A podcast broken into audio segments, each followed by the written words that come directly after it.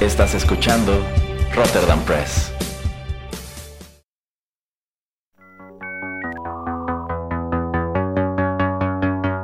TechPili. El programa en donde analizamos la tecnología de manera relajada y divertida.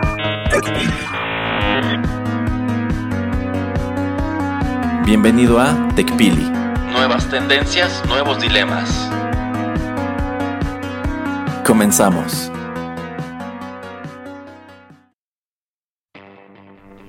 Hola, ¿qué tal amigos? Bienvenidos a una nueva emisión de TechPili. Nuevas tendencias, nuevos dilemas. Los saluda Juanito Pereira a través de los micrófonos de Rotterdam Press y sean bienvenidos pues a la emisión número 60 de este programa que es el programa tecnológico de pues este podcast. Y en esta ocasión, pues eh, debido a la sana distancia y a que no tiene otra cosa que hacer, me acompaña el señor Erasmo. ¿Cómo estás, Erasmo? Muy bien, señor Pereira. Aquí acompañándolo de nuevo porque al parecer efectivamente no tengo otra cosa que hacer. Pues evidentemente no. No mienta que se divierte mucho haciendo este programa. Eh, debo reconocer que sí, un poquito. Y aprende bastante, diga, diga, que diga que sí. Un, un poco, un poco, es verdad. bueno, pues este, arranquémonos eh, ya con los temas. Eh, la emisión pasada mm, dejé un poquito, bueno, mencionamos que podíamos hablar un poco de, WhatsApp eh, en esta emisión. Eh, no me gusta mucho entrar en eh, notas que pues salen mucho a la luz o que son muy públicas, pero pues es que esto se me hace un, tema interesante que podemos abordar rápidamente. Para los que no saben, pues WhatsApp fue comprada por Facebook hace algunos años. Eh, Facebook ve que pues mucha gente ya está teniendo interacción con sus amigos, con familiares, eh, pues hasta con ciertos negocios, etcétera, a través de WhatsApp. También eh, ven el potencial que plataformas o que apps de chat como WeChat tienen donde pues uno puede consultar páginas, puede hacer pagos, transacciones, etcétera, puede hacer muchísimas cosas dentro de la app. Ven el potencial que puede tener WhatsApp, el número de los millones de personas que utilizan esta aplicación, deciden comprarla. Y ahora, pues, eh, en el año 2020 de, están teniendo, pues, la estrategia de hacer sinergia, de, de tener de todas sus plataformas, digamos, en un mismo lugar. Entonces, digamos que, por ejemplo, lo que es este lo que es o era más bien Facebook Messenger y el servicio de mensajería de Instagram ya va a ser el mismo servicio. Entonces pues donde lleguen sus mensajes van a poder consultarlo pues ahí en Instagram eh, los mensajes que lleguen a, Facebook Messenger. Eh, también pues el acceso a Instagram WhatsApp eh, Facebook lo van a poder hacer a través simplemente de una cuenta y, un, y una contraseña y creo que tienen uno u otro uno o dos más eh, plataformas que pueden utilizar eh, su mismo usuario y su misma contraseña y tener pues toda su información en un lugar. Y bueno pues eh, parte de esto pues es también concentrar toda la información tratar de conocer más al usuario tratar de saber exactamente con quién platica pues sus gustos, eh, tratar de conocerlo más, tratar de vender mejor eh, pues los espacios eh, que tienen en las páginas y en otros lugares para las empresas que puedan pues llegar con target marketing con su mercadeo más específico a ti.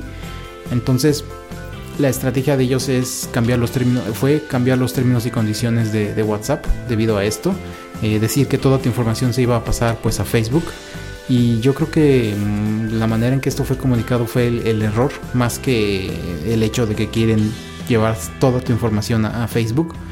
Eh, porque bueno, cuando uno inicializa ya WhatsApp, eh, si lo has tenido pues deshabilitado por X o Y razón en, tu teléfono, la primera pantalla eh, se parece mucho a la de Instagram va a decir WhatsApp by Facebook, como Instagram by Facebook.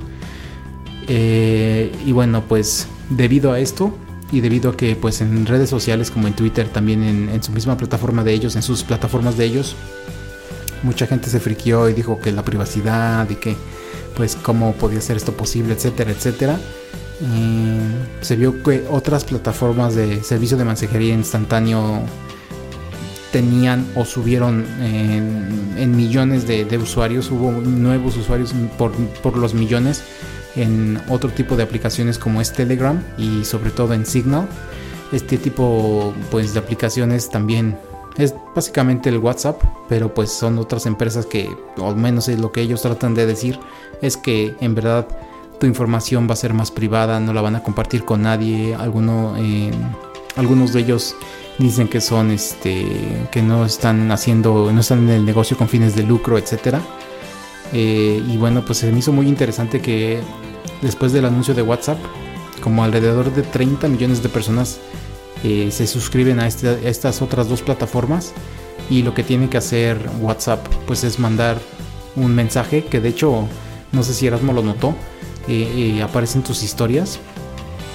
Podías abrir tus historias y ahí aparecía una noticia de ah este somos WhatsApp y qué crees también te vamos a poder mandar por aquí mensajes o anuncios no creas lo que estás escuchando en el internet no nuestros términos y condiciones no, no van a ser actualizados por ahora. Estamos viendo qué onda. Eh, tu información es eh, pues privada y debería debe permanecer privada y no la vamos a compartir con nadie así es que no te vayas quédate quédate.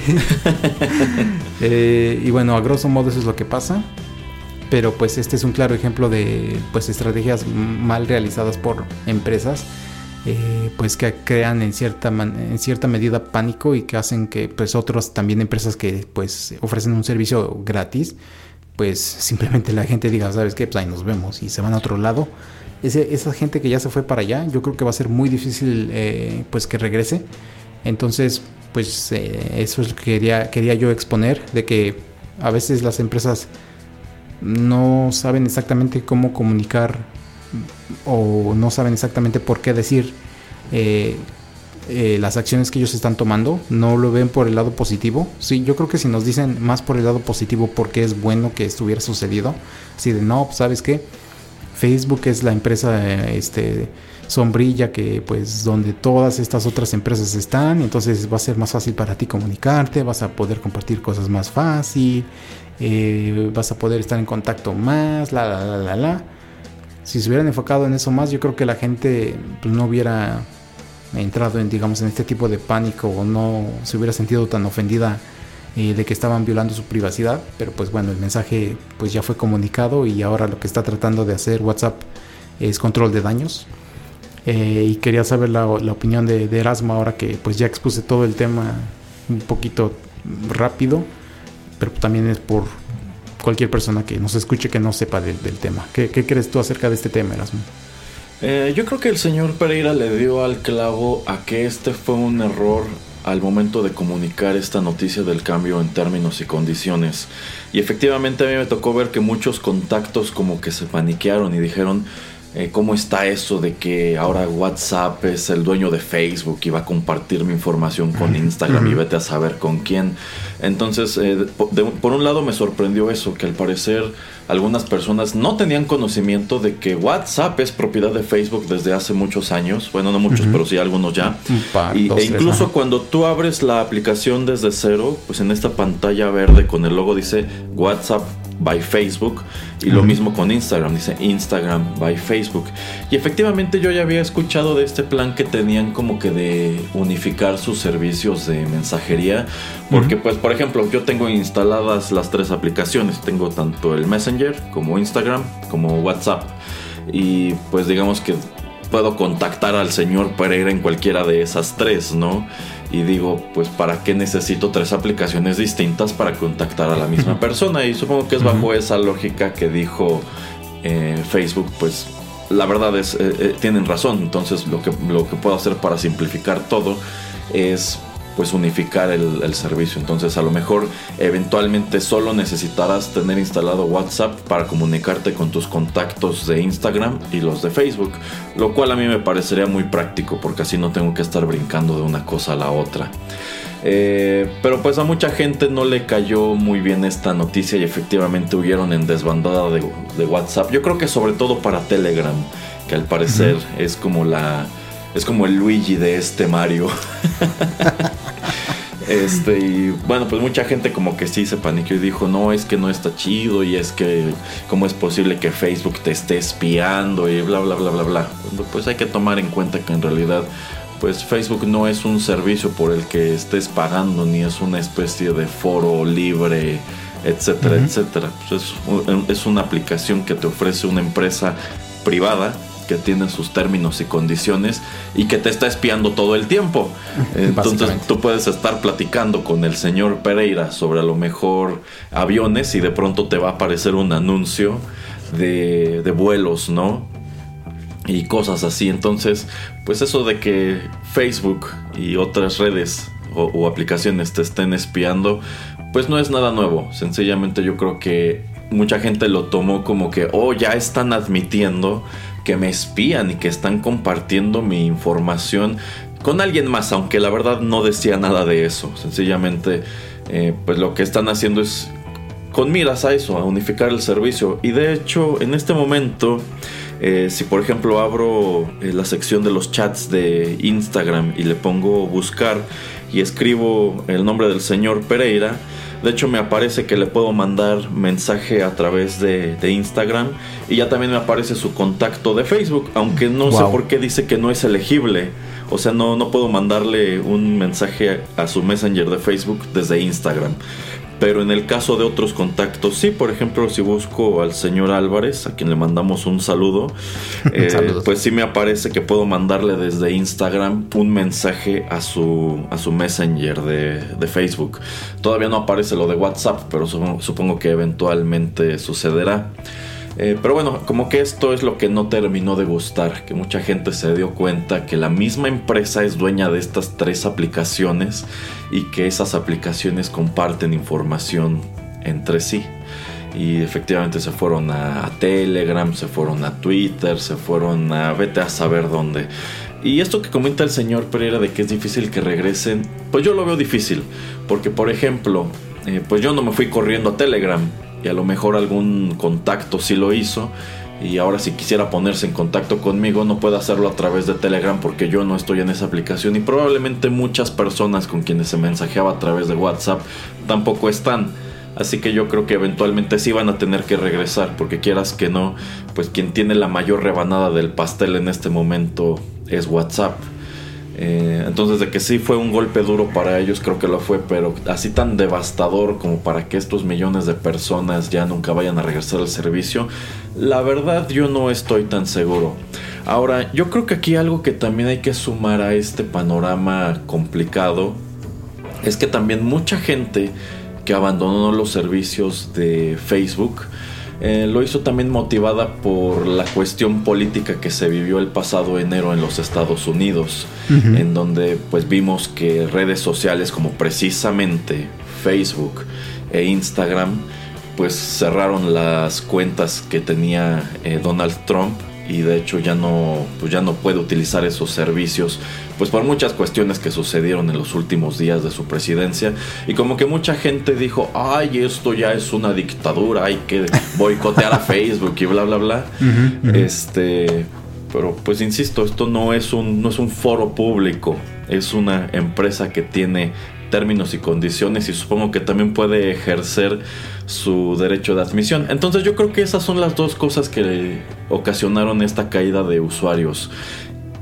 este error de comunicar los nuevos términos y condiciones y también esa situación que se dio sobre todo en Estados Unidos. Y sí, a mí también me llegaron estas historias de, de WhatsApp directamente como que explicando la situación y también me apareció ese mismo mensaje a manera de anuncio de Instagram. Así que, ah, eh, pues yo me imagino que el golpe estuvo tan fuerte. O sea, cuán fuerte estuvo el golpe que tuvieron que recurrir a esto.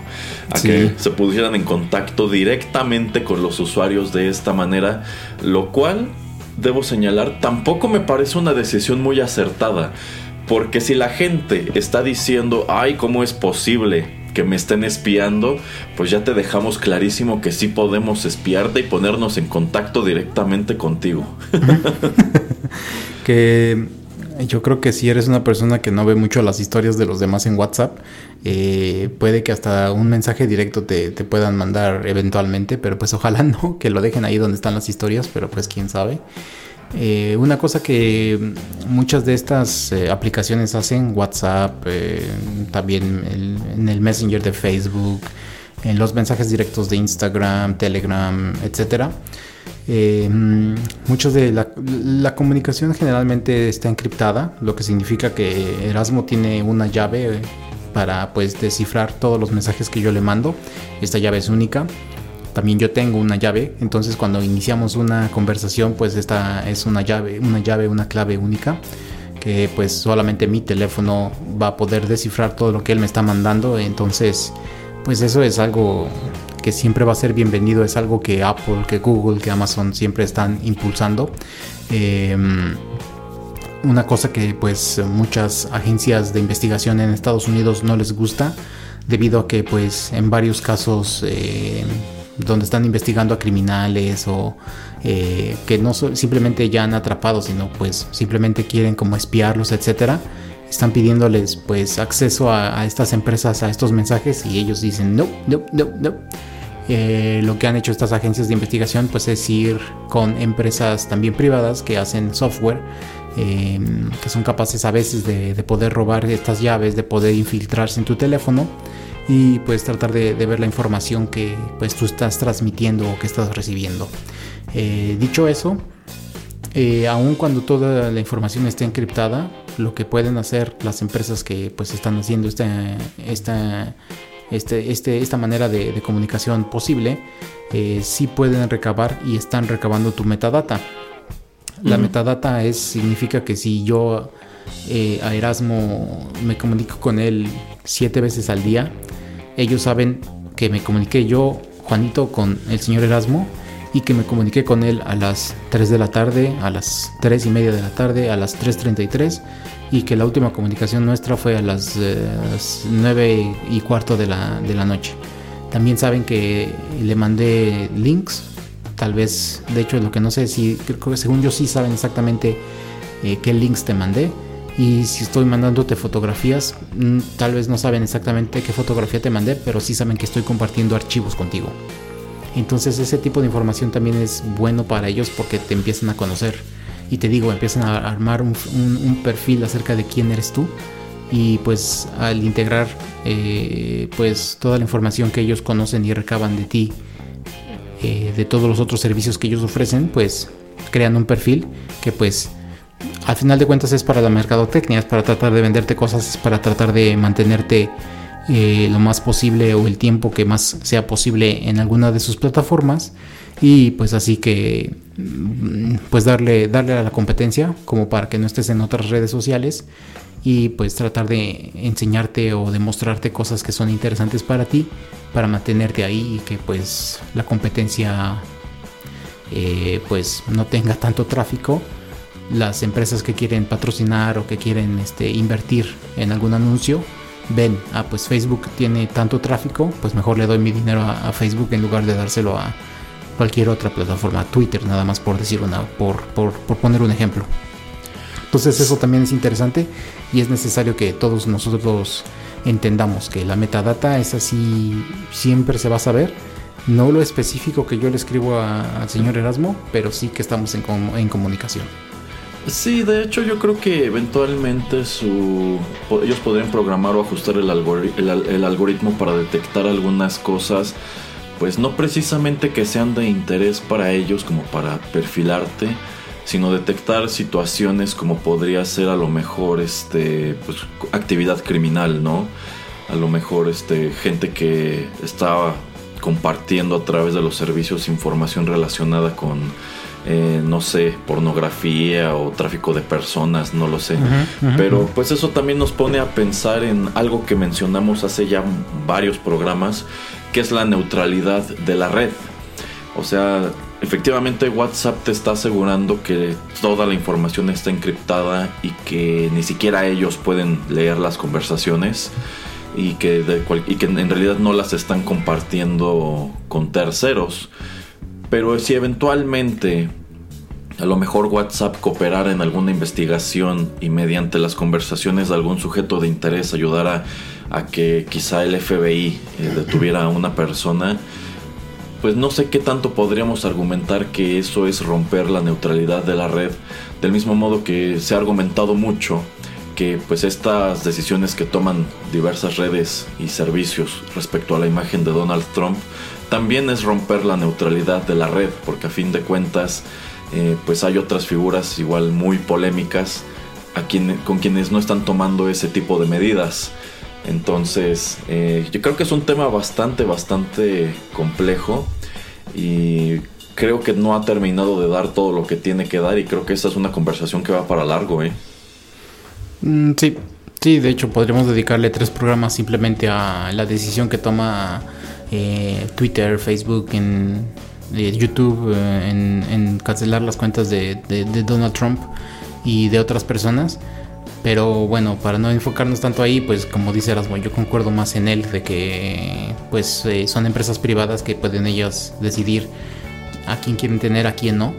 Eh, la manera en que pueden censurar, censurar y no censurar, pues también debe ser de alguna manera, pues de ellos tienen también sus lineamientos y mm, siento a veces que es un poco democrático, ¿no? O sea, si la mayoría de la gente no quiere ver cierto tipo de contenido en su plataforma, en la plataforma, pues se va eh, a, manifestar, se va a quejar, va a alzar la voz y decir no quiero ver este contenido en esta plataforma y si pues eh, es no sé el 80-85% de las personas pues probablemente Facebook diga ok voy a tirar este contenido o la gente se va a, retirar de mi plataforma em, también el que sea gratis pues siento que no es una excusa para que digamos que es un foro público y, que todos pueden tener una voz y que la voz de todos cuenta, porque pues entonces lo que va a terminar haciendo Facebook o cualquiera de estas plataformas es decir, ah, pues sabes qué, entonces te voy a cobrar,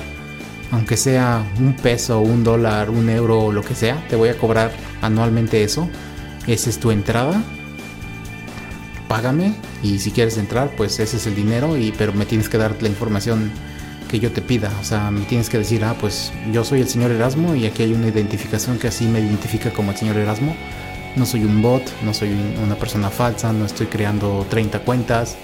Eh, para tener pues mejor control de lo que puede decir Erasmo o no, porque pues si va a ser bullying o si eh, le va a tirar mierda a alguien o si va a esparcir fake news, por lo menos estas plataformas van a saber quién es esta persona y pues también tú al estar pagando una entrada puedes eh, reclamar ciertos derechos, pero pues también te van a poner obligaciones porque pues estás ya entrando en un contrato eh, y entonces no sé si esto es lo que vamos a querer todos ver, que tenemos un servicio que es gratuito en el que te vayan a cobrar algo, pero pues que también eh, las restricciones yo creo que serían mucho más fuertes y de esa manera también eh, Facebook eh, y las otras plataformas se protegen porque pues dicen yo sé quién es el señor Erasmo yo sé que es eh, un bodrio de persona o que es una persona que solamente esparce odio entonces no la quiero en mi plataforma no te acepto tu dinero y te, expulso o no te acepto porque mi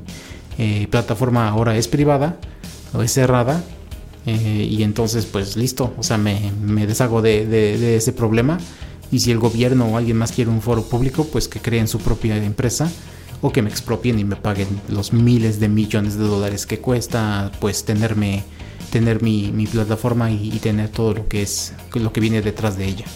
Sí, sí, es súper complicado y ahora que el señor Pereira mencionó el tema de los bots, pues esa es una cuestión que igual ha dado mucho de qué hablar eh, aquí en México en vista de que creo que hace dos semanas o tres Twitter toma la decisión de cancelar numerosas cuentas, eh, pues si no falsas, que probablemente eran, eran eh, falsas, estas cuentas que ellos les denominan sock puppets, que bueno, eran muchas cuentas que se encargaban de difundir y de repetir mucha información afín al gobierno de México. Y el gobierno de México, por supuesto, que puso el grito en el cielo pero pues ese grito ellos como que lo, tachan de censura y a la vez como de injusticia. Porque si somos honestos, todos los bandos tienen bots. Entonces básicamente su, su, cantaleta fue, ok, tiraste a mis bots, pero ¿por qué no tiraste a los de, a, los de la otra facción, no?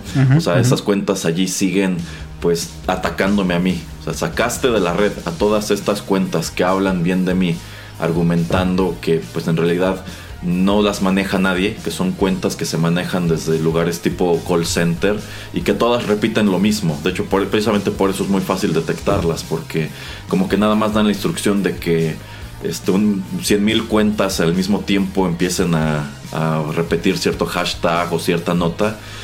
Y este, pues este es un, esto es un spam y en definitiva es una actividad que va en contra de los lineamientos que establece esa red social. Pero efectivamente eh, todos los lados lo hacen, todos los lados tienen sus bots. O sea, estos tenían sus bots que hablaban bien de ellos y del otro lado de la mesa están los bots que se encargan de hablar mal de ellos. Entonces, pues sí, es una cuestión bastante eh, polémica. Por allí se llegó a mencionar que iban a ver la manera de regular las redes sociales en el país. Y también pues ha habido intentos como de gente a la que han expulsado precisamente de estas redes por incitar este a lo mejor discurso de odio o estar compartiendo contenido ofensivo pues que dicen, pues en ese caso mejor vamos a hacer nuestra propia red en donde podamos difundir ese tipo de, contenidos. Eh, pero pues son redes que también, por ejemplo, han baneado. Una de esas redes, de hecho, eh, incluso la retiraron de, me parece que de los servidores de Amazon, porque Amazon no estaba de acuerdo con el tipo de contenido que se estaba difundiendo a través de, ella. Eh, sí, de las tiendas de Android y de Apple. Ah, se me escapa el nombre de, esta aplicación que es este. Eh, sí, extremista conservadora en los Estados Unidos que era muy utilizada. Ahorita se me, fue, se me va el nombre, pero sí, la, retiran de los servidores y la retiran de las tiendas de, estas dos empresas. Eh, pero pues bueno, es, también son decisiones de empresas privadas de qué es lo que queremos en el Internet. Y no es que estas empresas pues sean dueñas del Internet, ¿no? O sea, esta plataforma puede existir todavía en algún otro lugar. Simplemente estas tres empresas no quieren ser parte de ello. Eh, pero pues hay lugares donde uno puede estar haciendo el hosting de, la plataforma, de, la página. Y pues si la gente quiere seguir participando, pues tal vez va a poder hacerlo.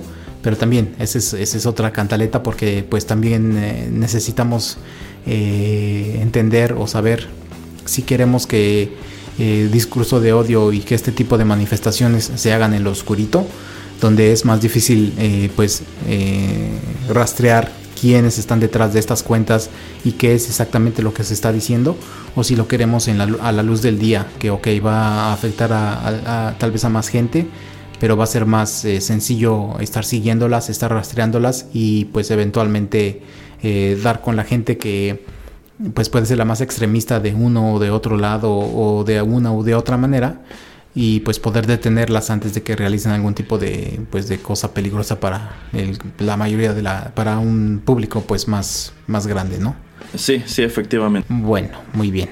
Este vamos a una pausa ya después de este de este tema y ya regresamos seguimos con TechPili después de esta pausa Quédate con nosotros.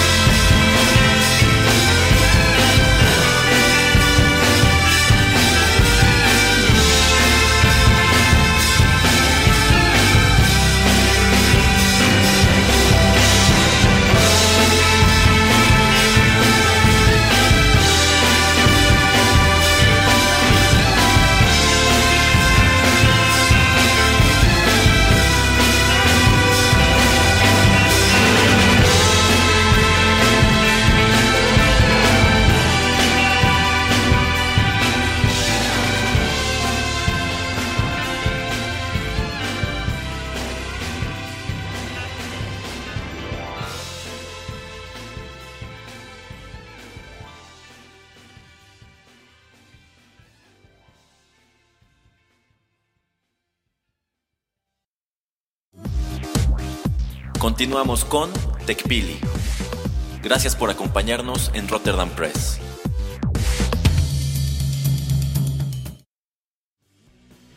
Bueno, ya estamos de regreso y en esta ocasión pues acabamos de escuchar una canción.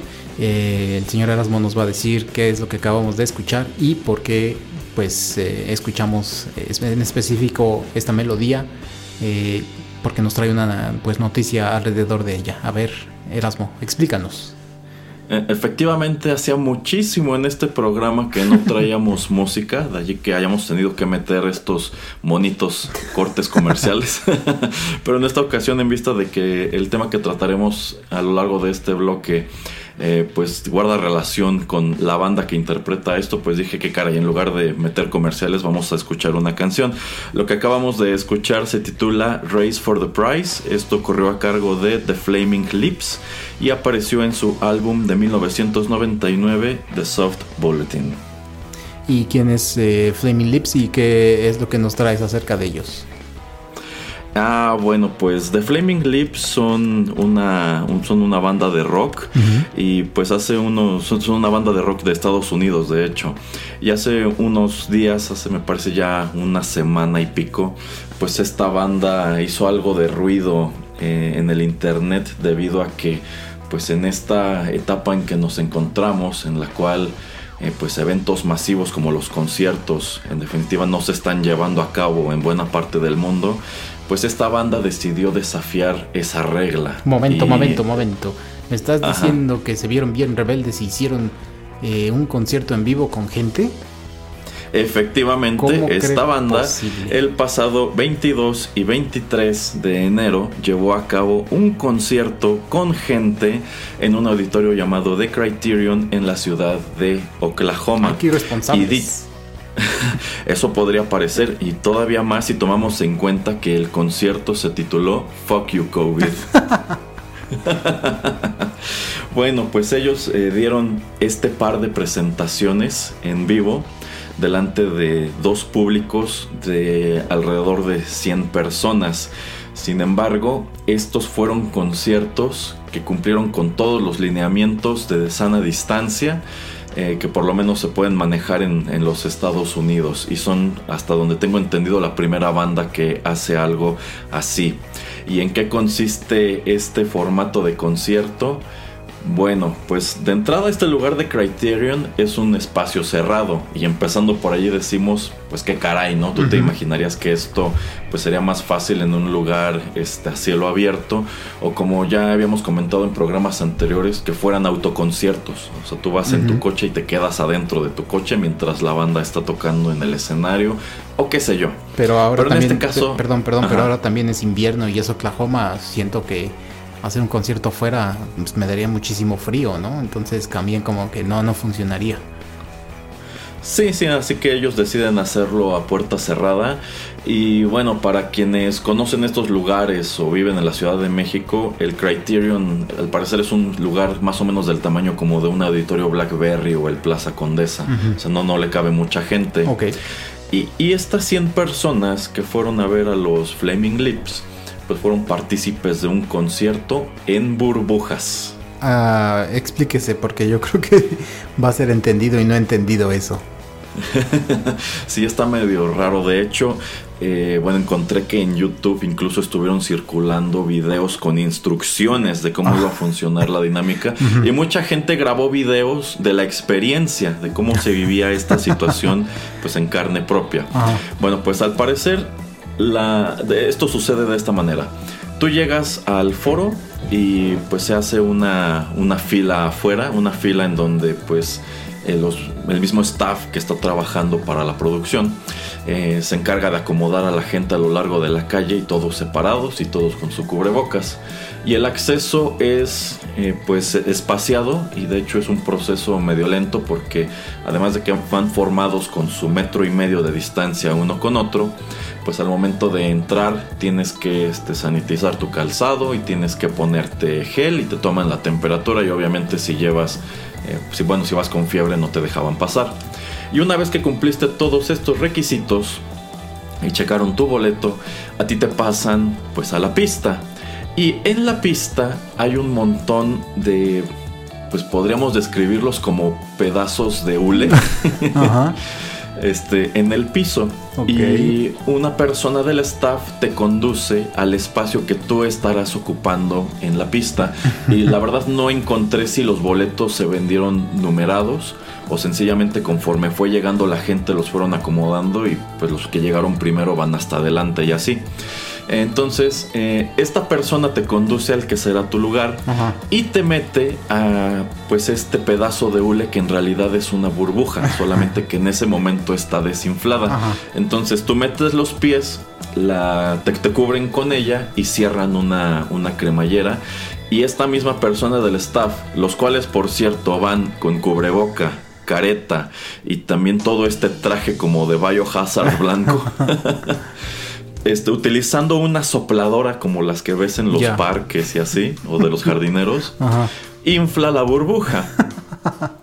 y de este modo, tú quedas totalmente aislado del resto de las personas que están en esta sala de conciertos.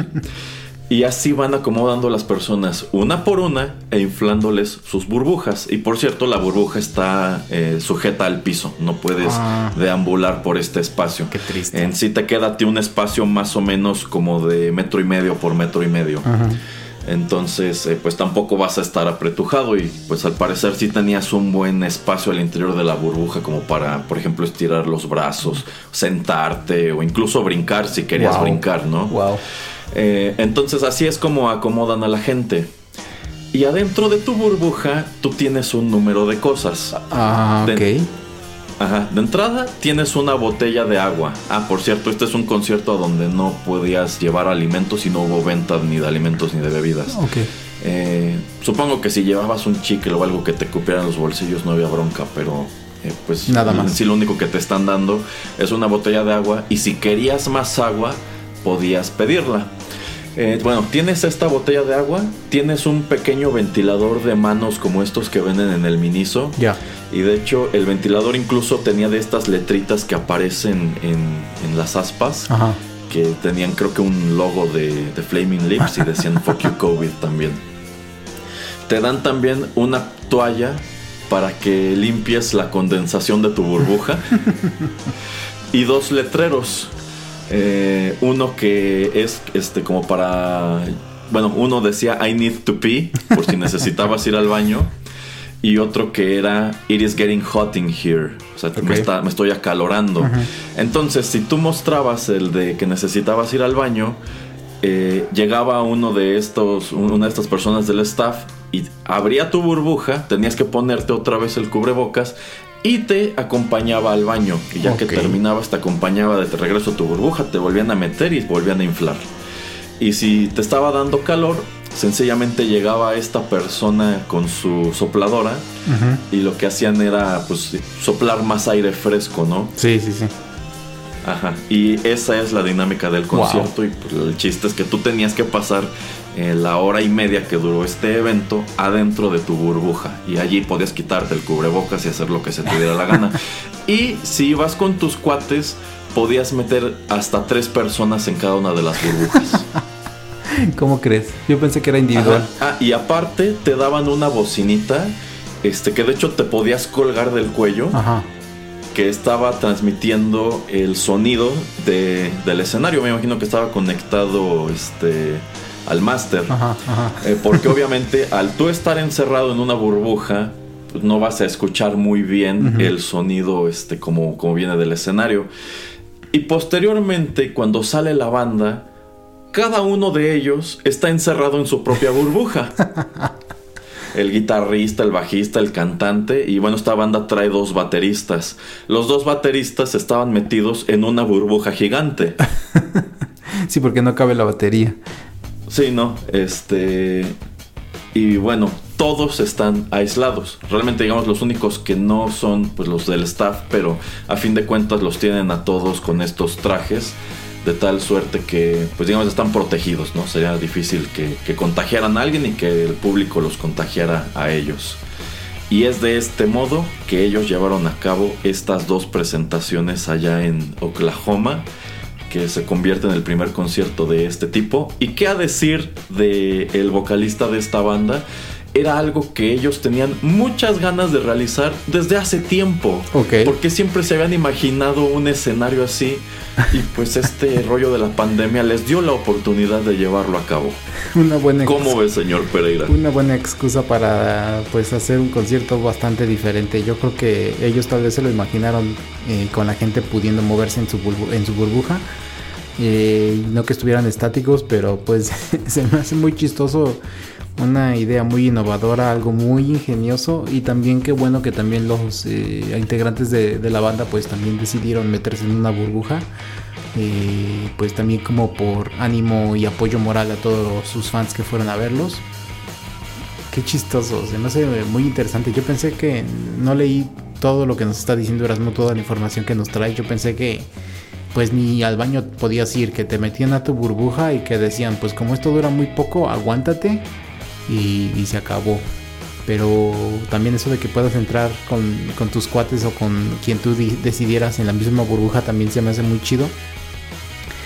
Eh, qué bueno, o sea, y qué bueno, y qué bueno que existen este tipo de, de, modalidades, de, innovaciones, de, maneras de pensar o de ver eh, pues el arte que pues en, este, en esta manera es música y un concierto eh, de distintas maneras eh, y obviamente pues en muchos lugares van a conocer tu historia, van a, saber la noticia de que pues estás tratando de dar conciertos.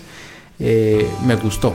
La verdad no creo que pueda ser escalable, no puedo, no creo, no, no puedo verlo, no puedo pensar en un lugar para mil personas.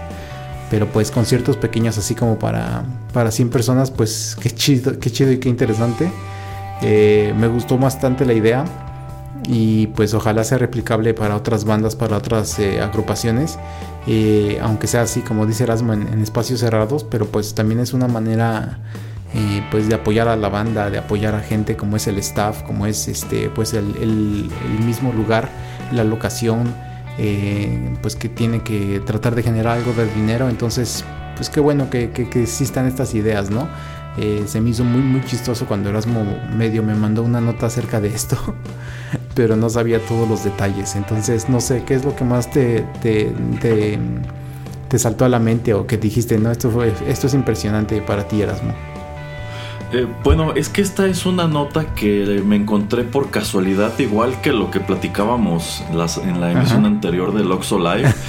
Eh, yo estoy scrolleando y de pronto veo una foto de un escenario iluminado y atrás decía grandote con focos, así, fuck you COVID.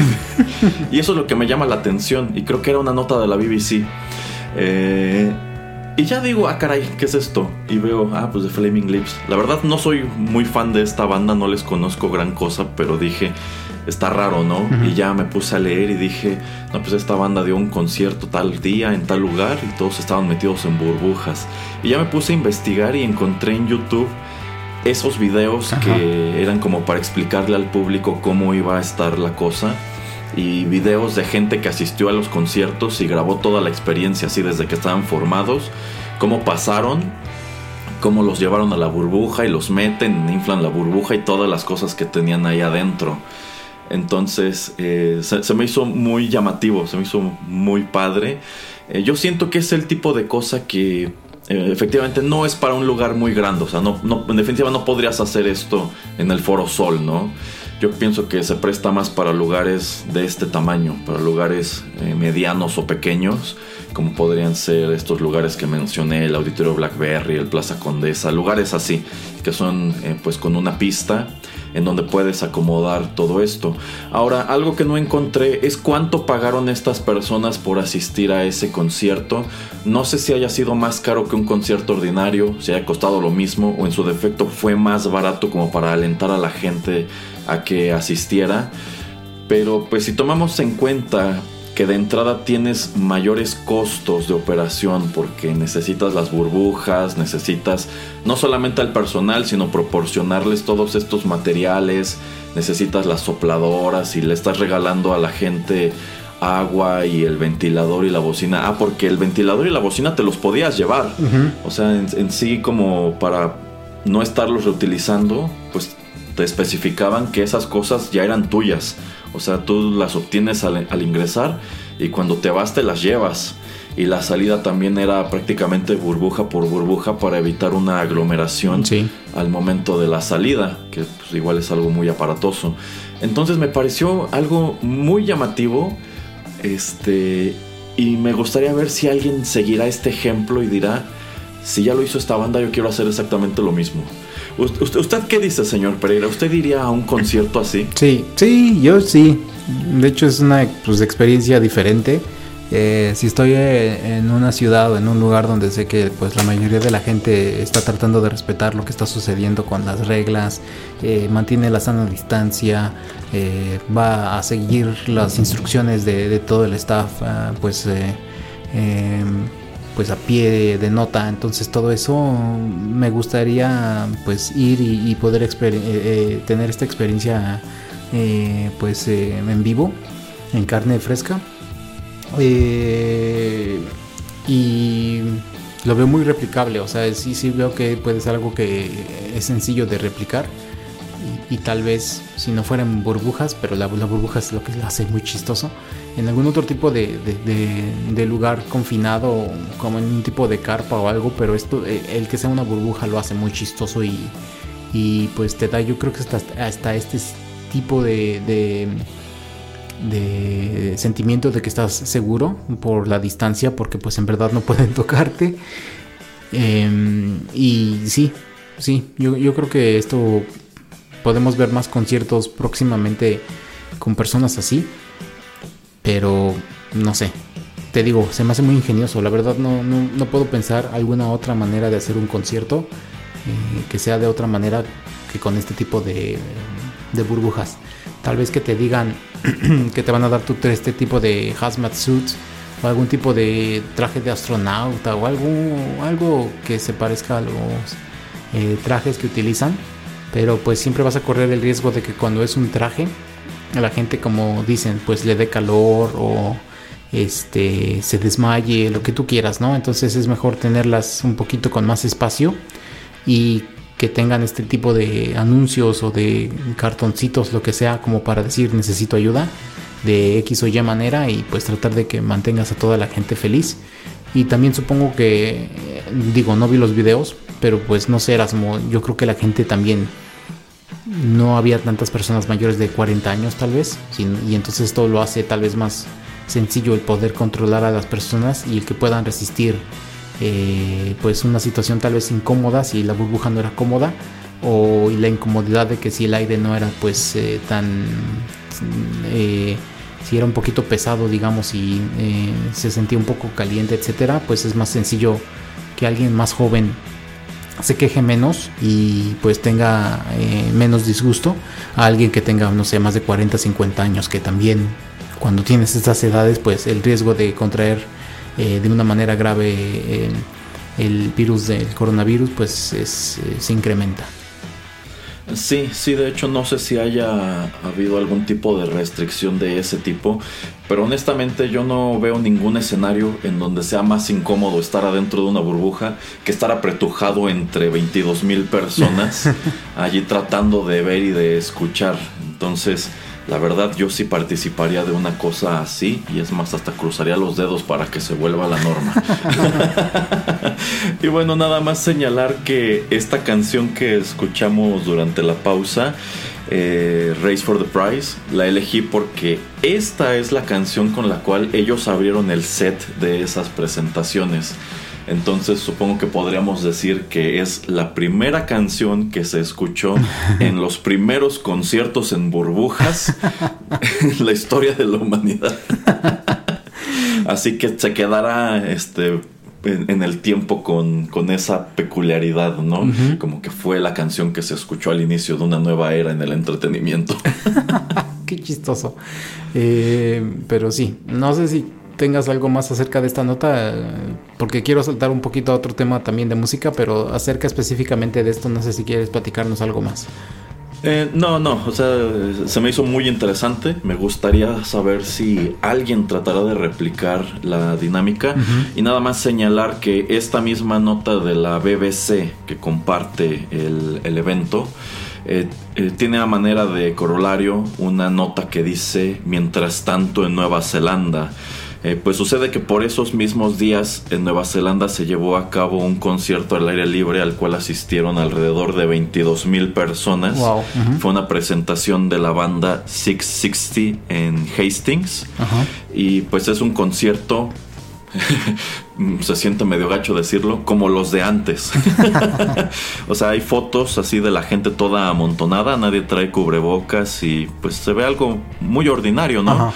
Eh, y bueno, al parecer el único requisito era que tú al entrar a este evento necesitabas escanear un código QR que era nada más como para que en caso de que alguno de los asistentes hubiera presentado síntomas o se hubiera enfermado después, pues te dieran aviso de que probablemente estuviste en contacto con una persona.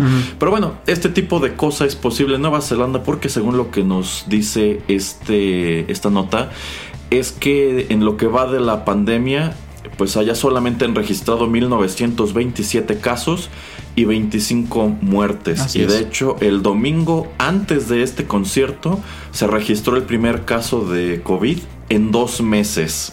Entonces, digamos que allá pues están como sin nada realmente. Sí, sí, otro, otro mundo, ¿no? Es increíble cómo en ciertos lugares sufrimos y en otros lugares pues la vida parece que sigue su curso.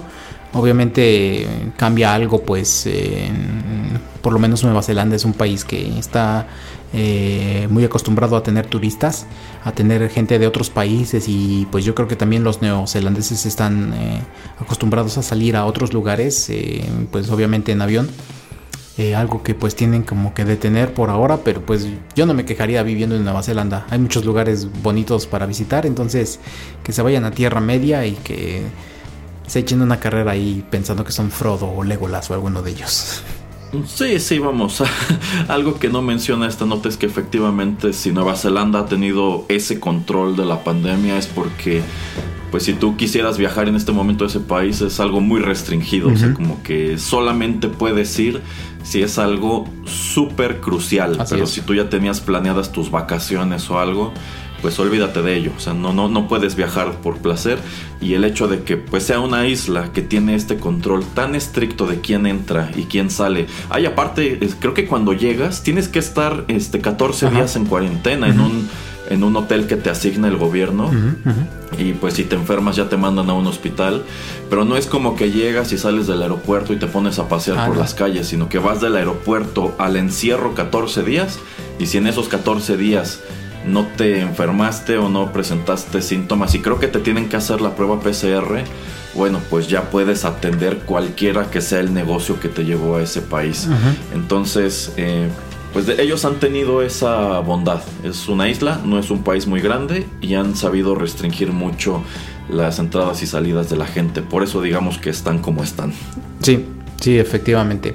Eh, bueno, y siguiendo un poquito con el tema de la música y bueno, pues obviamente lo de la pandemia, eh, nos hemos, eh, pues enterado en las noticias de que ya hay varias vacunas disponibles, ya lenta o rápidamente, depende como ustedes lo quieran ver, están llegando a, las manos de millones de personas en muchos países.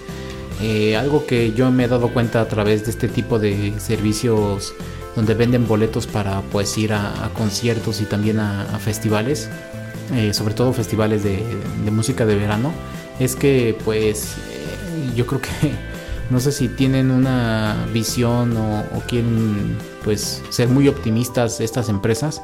También los organizadores de estos conciertos que son a, aire libre, estos grandes festivales de, música, porque pues no sé si a Erasmo le han llegado correos de que pues ya están como tratando nuevamente para este año, para este verano, como para julio, junio, agosto, ya comenzar de, de nueva cuenta con festivales al aire libre eh, pues ya saben, ¿no? Donde hay 2, 3, 4, 5 escenarios y donde te tienes que ir moviendo de uno a otro para escuchar a tu artista favorito y son eh, festivales que duran eh, en lo general 3 días.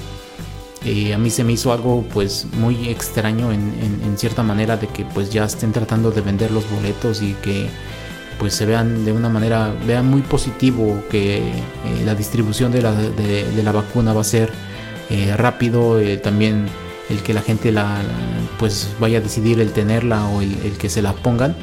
Eh, Y pues quería saber la opinión de Erasmo, saber si ya había visto algún tipo de anuncio de que le decían, ay, este, no quieres ir a uno de estos festivales, ya estamos vendiendo boletos. Eh, ¿Cuál es tu opinión, Erasmo? ¿Tú crees que estén haciendo bien estas empresas? ¿O de que hubieran dicho, sabes qué? Pues vamos a buscar otras maneras como lo de esto de las burbujas y hay que esperarnos pues ahora sí que hasta el 2022 porque pues es muy incierto que mucha gente, que toda la gente, no solamente eh, los de la audiencia, sino también todo el staff y todos los artistas pues estén vacunados eh, en contra de, este virus. Eh, pero pues los boletos ahí están a la venta. ¿Tú, qué piensas acerca de esta noticia? Mm, a ver, en primera instancia creo que creo que estos organizadores se están adelantando mucho. O sea, sí ya hay varias vacunas disponibles en el mercado. Ay, perdón. Eh, algunas de ellas, eh, pues que generan más confianza que otras pero pues la verdad la distribución a lo largo del mundo ha sido muy desigual. Por ejemplo, pues están circulando cifras de que en Estados Unidos se están vacunando en distintas ciudades pues ya miles y miles de personas. Mientras que tienes países como México que están totalmente en la incertidumbre de que si va a llegar esta, que si va a llegar la otra y no hay fecha de cuándo va a llegar ni una ni la otra. Pero ya eso sí, ya te puedes empezar a registrar en estos sitios como para ir haciendo fila en lo que esperas tu, tu vacuna. Y pues hay otros lugares en donde supongo que igual y ya están vacunando o todavía no tienen ni para cuándo, etcétera, etcétera.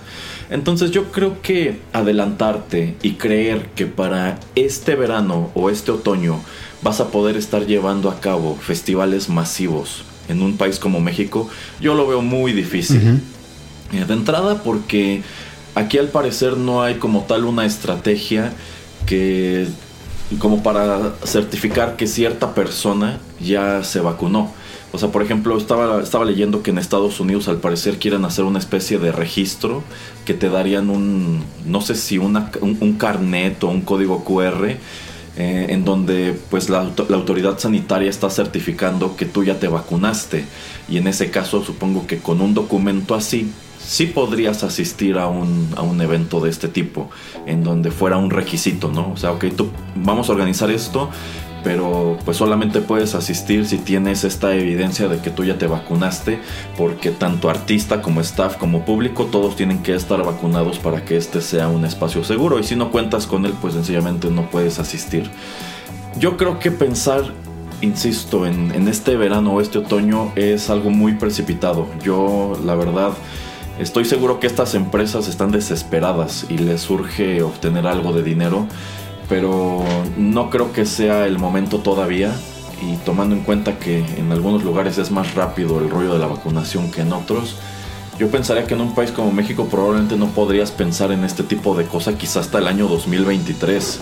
Sin mm, embargo, pues hay muchas cosas que tuvieron que cancelarse el año pasado y que pues en realidad antes que cancelarla y devolverle a la gente su dinero, sencillamente se decidieron a posponerlas y no han dado nada de información al respecto. Y el evento que me viene de inmediato a la cabeza son estos conciertos que iba a dar Ramstein en septiembre pasado en el Foro Sol, o no me acuerdo si era en el Palacio de los Deportes, creo que sí era en el Foro Sol. Eh, pues sencillamente dijeron, ¿saben qué? En lugar de que sea en septiembre de 2020, ahora será en septiembre de 2021 y es toda la información. He tratado de cancelar para que me devuelvan el dinero y no he podido. De hecho, sencillamente nadie me ha atendido, ¿eh? Este, entonces, yo lo que entiendo es que sigue el prospecto de llevar a cabo estos conciertos multitudinarios y que se agotaron en cuestión de horas en septiembre de este año. Y tomando en cuenta eh, eh, lo, cuánto debe haberles costado pagarle a la banda, y es que son shows muy caros de montar por toda la logística y todo el show de pirotecnia y demás pues yo me imagino que o César o quien sea que lo haya organizado debe estar pensando, no, eso me costó mucho dinero y yo no quiero perder ese dinero. Pero la verdad yo veo muy difícil que puedan llevarlo a cabo de manera segura este septiembre. Entonces, eh, creo que se están eh, adelantando mucho y yo sé que hay mucha gente que pues como que no creo, no le importa y no tendría inconveniente en asistir a ese tipo de cosa y que dicen, ah, es que es responsabilidad de cada quien.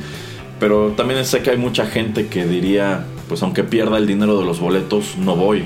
o pues, aunque esté muy barato y, aunque me estén diciendo que hay mucha seguridad y lo que sea, pero pues sigue siendo un evento masivo en donde no tenemos como estas burbujas de los Flaming Lips, pues, igual y no, no me apunto. O sea, si hay mucha gente que pese a todo lo que están implementando los cines como para generar confianza está muy reacia a, ir, pues yo creo que esa misma gente diría, si no voy al cine, pues mucho menos voy a ir a un concierto en donde quieres meter a 5000 personas este, amontonadas allí en una cancha, ¿no?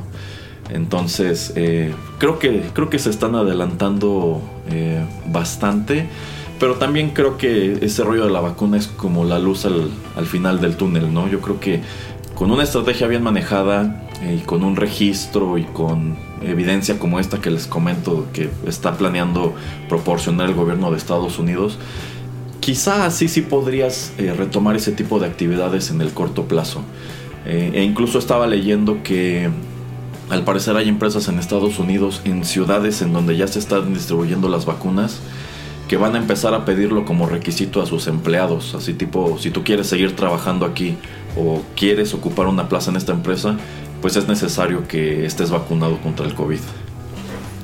Eso va a traer, pues sí, a otro tipo de polémicas, eh, otro tipo de eh, Ah, sí, en definitiva ya las tuvo, porque pues todo este movimiento anti-vaxxer pues ya están pegando de gritos de que por qué los van a obligar, así tipo es mi cuerpo, es mi decisión, ¿no? este, y que pues no, no puede ser obligatorio y son medidas ilegales, bla, bla, bla. Así que pues sí, de que va a tener su controversia, ya, ya la está teniendo. Sí, no, a lo que iba es de que va a tener, sobre todo en, el ámbito laboral, ¿no? O sea, donde pues eh, tu empleador va a poder decidir o tal vez no, no sé, yo creo que alguna gente se puede amparar o se va a amparar acerca de pues este tipo de decisión o si mm, tiene bases para hacer de, eh, para bases eh, algún tipo de discriminación que están eh, haciendo en contra tuya etcétera. Entonces por eso digo que va a ser interesante toda la polémica que, va a alzar cuando pues sí más vacunas ya hayan sido aplicadas a, una, a un porcentaje más grande de la población eh, pero pues bueno, ese tipo de noticias también yo creo cuando haya un cierto tipo de controversia que también se relacione al programa que aquí les traemos, pues eh, obviamente les vamos a traer más información. Eh, que es, pues eso es, muy interesante. y nada más lo que decía Erasmo acerca del concierto de, de Ramstein. yo creo que también la banda Erasmo, suponiendo que sea, digamos, en el Foro Sol, y hayan vendido o ellos sepan, no, pues a este lugar le caben, te voy a poner 50 mil personas. Pero pues porque tal vez no todos se han puesto vacuna o porque hay incertidumbre o lo que tú quieras, si solamente se presentaran 3 mil personas, yo creo que hasta la banda diría, ¿cuánta gente hay ahí afuera? No, pues mira, se ven como 3 mil y no se ve que vaya a llegar nadie más. Yo creo que hasta la banda va a decir, no, yo no salgo. O sea, este es como un concierto, parece concierto privado. A mí me pagaste por... Eh, tocar enfrente de, de un lugar eh, sold out. Eh, y pues no, no se ve agotado, se ve que hay nadie aquí, entonces sabes que ahí nos vemos. Eh, también yo lo veo como algo, ¿no? Que, puede ser como por orgullo de la banda decir, no me van, no voy, no voy a estar en las noticias de fracaso de mi concierto, no por mi música, sino por el número de, audiencia de personas que vinieron a verme. Sí, de hecho, y bueno, esta es una banda con un management medio especialito.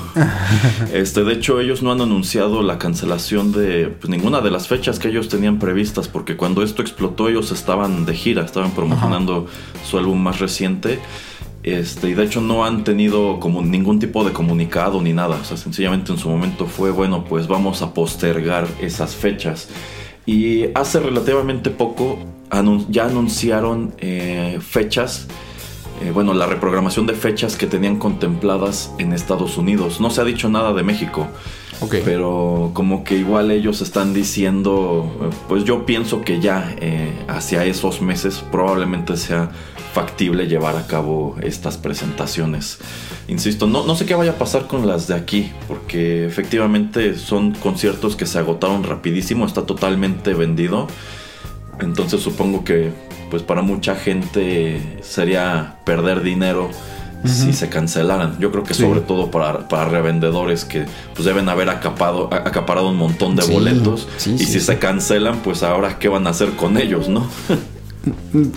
y bueno, es un buen tema, lo podemos, yo creo, sí, no creo que haya tanta información, pero también para ellos es, es, una mala inversión porque obviamente tú estás comprando un boleto como seis meses en, con, en eh, de antelación y crees que vas a recuperar tu dinero pues en esos seis meses, ¿no? O sea, eh, al día siguiente de que todas las entradas están agotadas o el día anterior al concierto, tú crees que pues vas a recuperar tu inversión con una ganancia y pues yo creo que muchos de estos boletos siguen en sus manos y ya tal vez no van a poder desprenderse de ellos.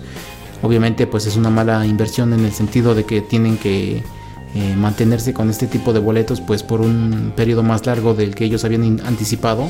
Entonces pues sí, la estrategia económica pues de, entrada no les funcionó porque pues están en, eh, pues sí, en deuda, ¿no? O sea, eh, no pensaban tener este tipo de esta deuda con ellos, cargando esta deuda por tanto tiempo. Entonces, digamos, en cierta manera pues ya resultó de dinero mal invertido. Sí, sí, definitivamente yo creo que eh, para quienes fue un muy mal negocio fue específicamente para los revendedores. Y pues no nada más hablando de México, digo, aquí es algo ilegal entre comillas, pero pues que todo el mundo sabe que sucede, pero hay otros lugares como el Reino Unido en donde la reventa de boletos es legal y hasta los puedes ofrecer en eBay y así.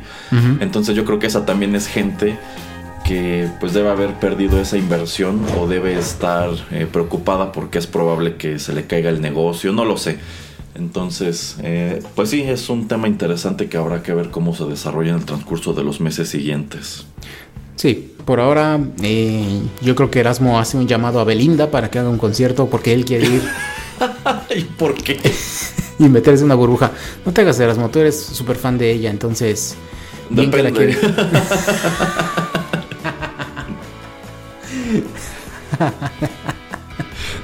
depende cómo sea este rollo de la burbuja, señor Pereira. Ya mejor despídase, ya despídase. Sí, sí, ya, ya, ya, ya llegamos al final del programa.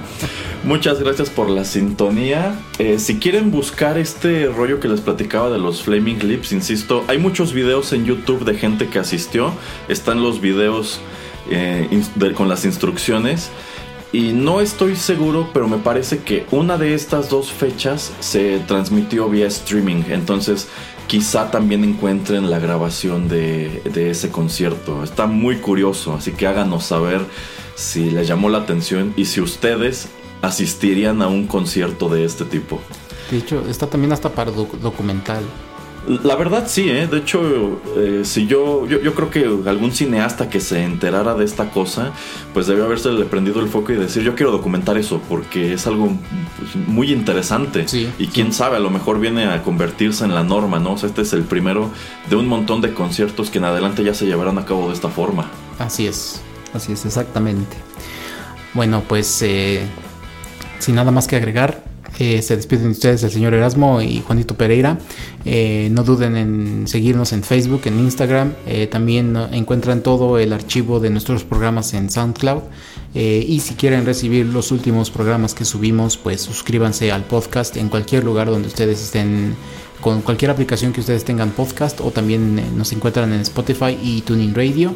Así es que muchas gracias por su atención y hasta la próxima emisión de TechPili. Saludos.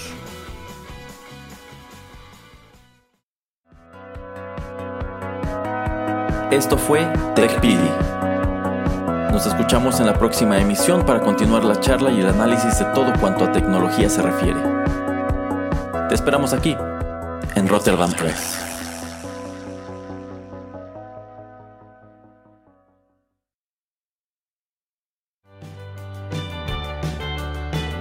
Estás escuchando Rotterdam Press. Radio como hecha en casa.